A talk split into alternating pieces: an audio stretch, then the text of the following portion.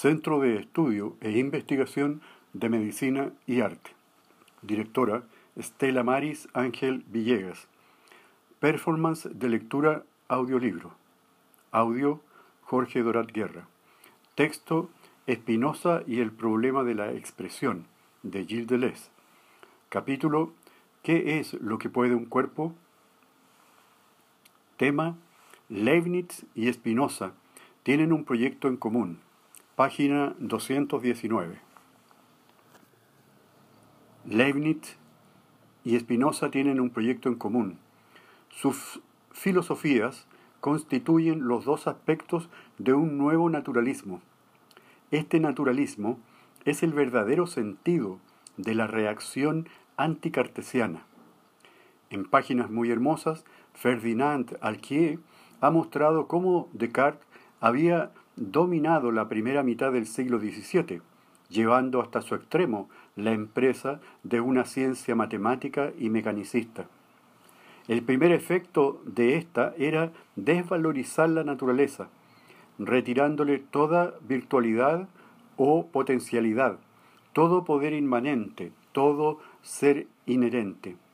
La metafísica cartesiana completa la misma empresa porque busca el ser fuera de la naturaleza, en un sujeto que la piensa y en un Dios que la crea. En la reacción anticartesiana, al contrario, se trata de restaurar los derechos de una naturaleza dotada de fuerzas o de potencia, pero también se trata de conservar las adquisiciones del mecanismo cartesiano. Toda potencia es actual y en acto. Las potencias de la naturaleza ya no son virtualidades invocando entidades ocultas, almas o espíritus que las realicen.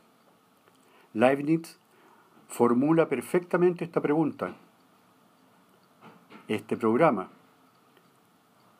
contra Descartes devolver a la naturaleza su fuerza de actuar y de padecer pero sin recaer en una visión pagana del mundo, en una idolatría de la naturaleza.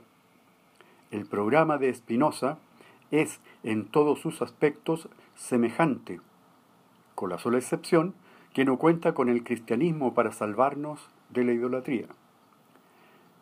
Spinoza y Leibniz se enfrentan con Boyle como representante de un mecanismo conforme de sí, si Boyle quería aprendernos solamente que todo en los cuerpos se hace por figura y movimiento, la lección sería magra, siendo bien conocida desde Descartes. Pero tales cuerpos, ¿qué figuras y qué movimientos? ¿Por qué tal figura, tal movimiento? Ahora se verá que el mecanismo no excluye la idea de una naturaleza o esencia de cada cuerpo, sino que al contrario la exige, como la razón suficiente de tal figura, de tal movimiento, de tal proporción de movimiento y reposo. La reacción anticartesiana es por todas partes búsqueda de una razón suficiente.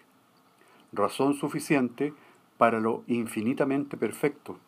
Razón suficiente para el claro y el distinto al fin razón suficiente para el mecanismo mismo.